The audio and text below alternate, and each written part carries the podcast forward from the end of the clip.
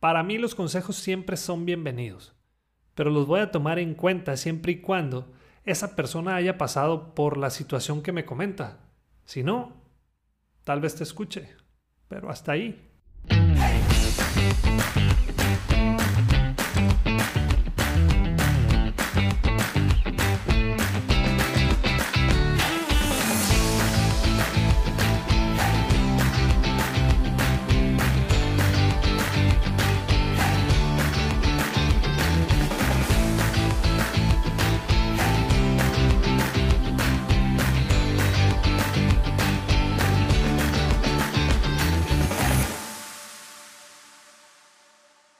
Este es el episodio 34 de Bueno, Bonito y Valioso. Yo soy Daniel Rodríguez de la Vega, conferencista internacional, fundador de Creces y host de este podcast.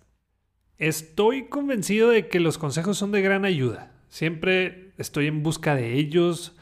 Así como han habido muchos que me han servido y ayudado a crecer, también han habido otros que, que han sido bastante malos. No siempre me di cuenta en el momento, porque cuando vamos empezando con nuestro emprendimiento, o en un nuevo puesto de trabajo, tomamos en cuenta todos los consejos que nos dan. Y no nada más eso, sino que nos lo creemos.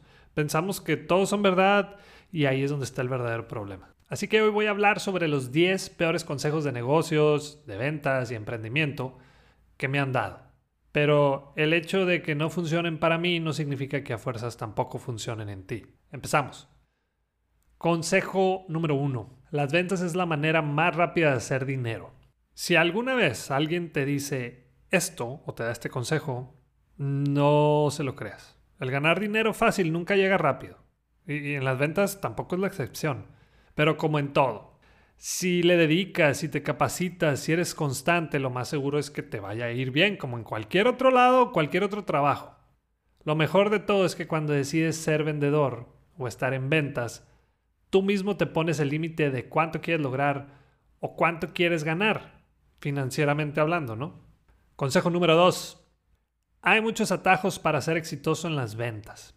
Mucha gente que se dedica a dar capacitaciones en ventas hablan sobre tener algunos trucos para llegar a ser el mejor vendedor del mundo y sin poner mucho trabajo en el proceso. La verdad es que los atajos no funcionan en los negocios. Mucha gente que se dedica a dar capacitaciones en, ventas dicen tener algunos trucos para llegar a ser el mejor vendedor del mundo y, sobre todo sin poner mucho trabajo en el proceso.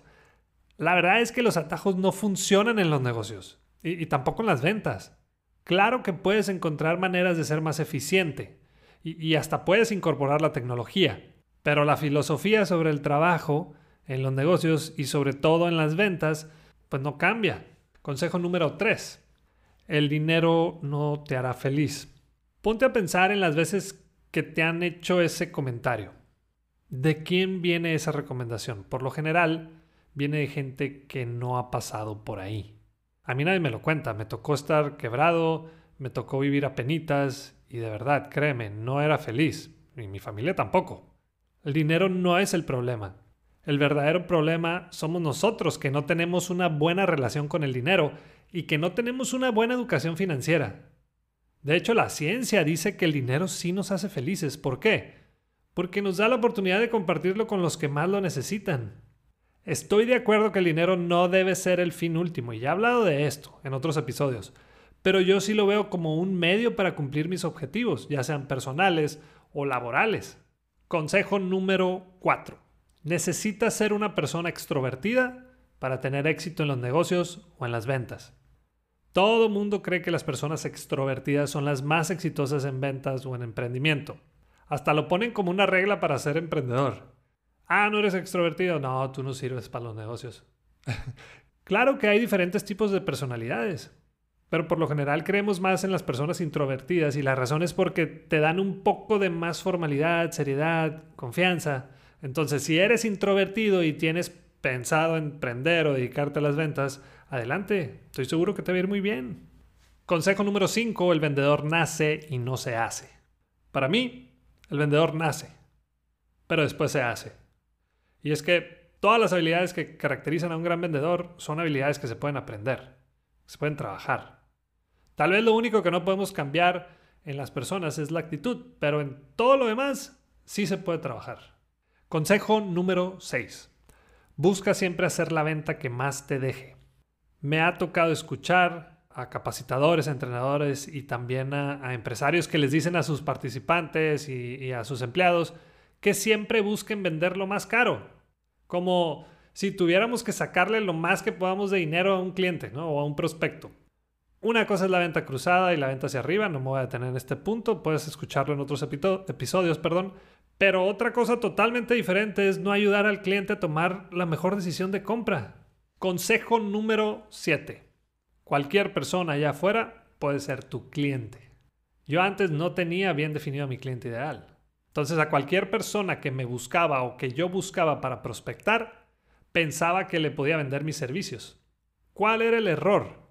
Que al ir sobre cualquier persona o empresa, terminaba dedicándole más tiempo a ese cliente que tal vez pagaba poco, que no tenía bien claros sus objetivos, que no me dejaba trabajar y muchas veces también era el que más exigía. Ya después entendí que me tenía que enfocar en esos clientes que valoran lo que hago, que yo valoro lo que ellos hacen y en los cuales podemos lograr cosas muy buenas en conjunto. Muchas veces el pensar que somos para todos, terminamos siendo para nadie. Consejo número 8. El cliente siempre manda. Falso. El cliente no siempre sabe lo que quiere y tampoco lo que necesita. ¿A poco tú vas con el doctor y le dices, doctor, mándame a tomar una radiografía porque como que me duele un hueso y además eh, recéteme esta medicina porque eso toma un amigo. pues no, ¿verdad? Vas con el doctor, él te hace unas preguntas y basándose en la información que le das, en los estudios que te hace y en su experiencia, entonces sí te da un diagnóstico. Lo mismo es en los negocios. Me ha pasado que llega una persona y me dice, Daniel, necesito una capacitación de servicio para mi gente. Estamos muy mal en el tema de atención. Cuando hago algunas preguntas y llevo a cabo un mystery shopper, me doy cuenta que el problema no es la gente de la primera línea o los que dan la cara con los clientes, sino los líderes. No les dan la libertad de tomar decisiones, trabajan con recursos limitados, tienen atadas las manos y, solo se enfocan en reclamarles cuando cometen un error. No digo que los clientes nunca sepan lo que quieren, pero ahí es donde entras tú para ayudarle a tomar una buena decisión. Consejo número 9. Un cliente satisfecho es la mejor publicidad que puedes tener. Otra gran mentira. El cliente satisfecho es solo eso. Significa que cumplimos con lo que prometimos o con lo que esa persona o cliente esperaba de nosotros y hasta ahí. La satisfacción del cliente no es nada extraordinario, pero lo que sí hace la diferencia es la experiencia que tiene un cliente con nosotros o con nuestra marca. O sea, ese servicio fuera de serie o, que fue más allá de lo que esperábamos. Yo estoy satisfecho con muchos negocios, pero eso no significa que, sea cliente leal de ellos. Y, y, tampoco son a fuerzas mi primera opción.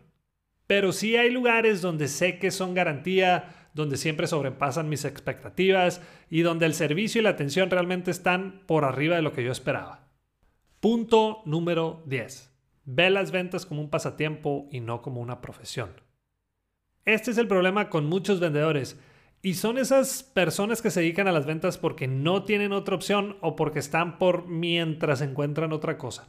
Como ya lo he comentado, hay mucha diferencia entre un vendedor amateur o uno profesional. La principal es que un vendedor profesional ve las ventas como una profesión.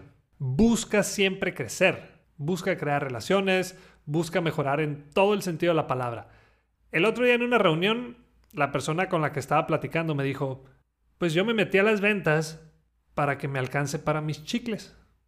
Eh, es una frase muy común aquí en México y significa con que me alcance para vivir. Mi respuesta fue, si ves las ventas para que te alcance para tus chicles, pues así va a ser. Pero si lo quieres ver como una profesión o algo de lo que puedes vivir muy bien o, o donde puedes crecer, pues también puede ser. Así que tú escoge. Para mí los consejos siempre son bienvenidos pero los voy a tomar en cuenta siempre y cuando esa persona haya pasado por la situación que me comenta. Si no, tal vez te escuche, pero hasta ahí.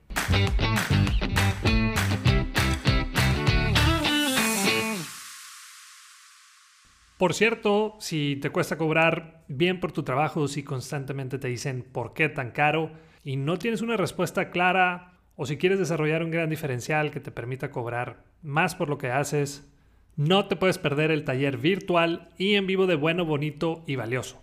Y por ser un fiel seguidor de nuestro podcast, te invito a que compres tu lugar por medio de la preventa privada. Lo único que tienes que hacer es dar clic en el link de la descripción del episodio, dejarnos tu mail y listo. Ahí vas a recibir la información para que puedas comprar tu lugar al precio más accesible en la historia de Creces. La preventa solo dura unos días y después tendrás que adquirirlo al precio regular. Entonces aprovecha y comienza a encontrar tu valor en el mercado. Y vámonos a la sección de preguntas y respuestas. Si no has mandado la tuya, envíala a cualquiera de mis redes sociales y si es buena, la escojo para que aparezca en uno de los próximos episodios. La primera pregunta la mandó Rubí. ¿Cómo les aviso a mis clientes que voy a subir mis precios? El consumidor es muy sensible a dos cosas. Subida de precios y a un mal servicio. Por lo general, hay muchas capacitaciones en el tema del servicio y la atención, pero en cuanto al precio, pues hay muy poco.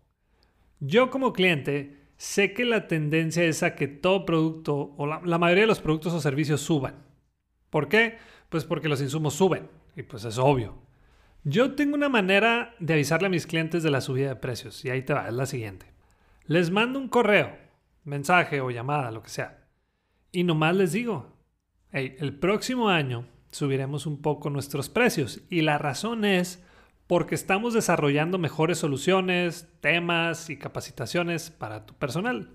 Pero, en caso de tomar nuestros servicios durante el resto del año, podrás hacerlo al precio actual, con los mismos beneficios y los mismos o mejores resultados.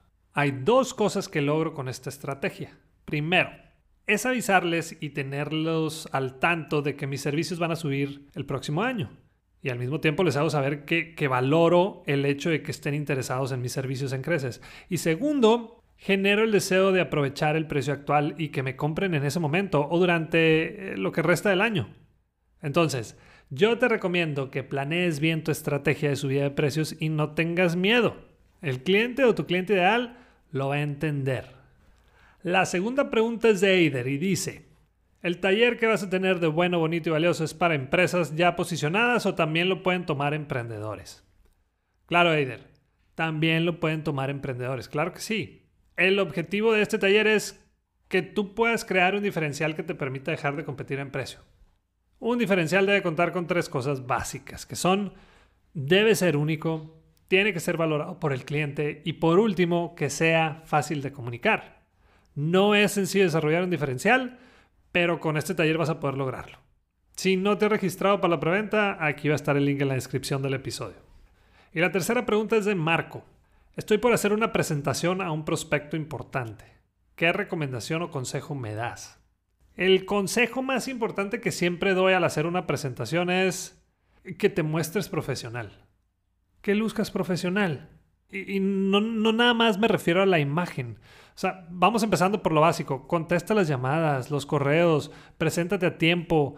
Sí, vístete para la ocasión, inviértela al diseño de la presentación y enfócate en lo que ese cliente prospecto puede lograr contigo.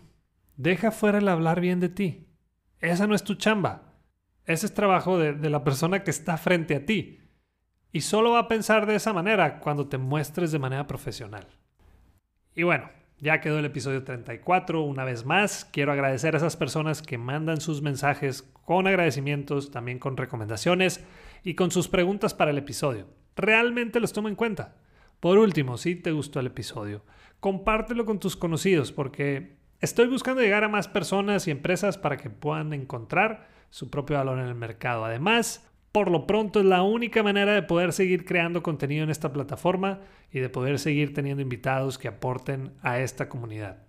Y la próxima vez que te digan por qué tan caro, muéstrate de acuerdo y acepta lo que vales con dignidad y seguridad. Si quieres saber qué contestar después, no dejes de escuchar bueno, bonito y valioso.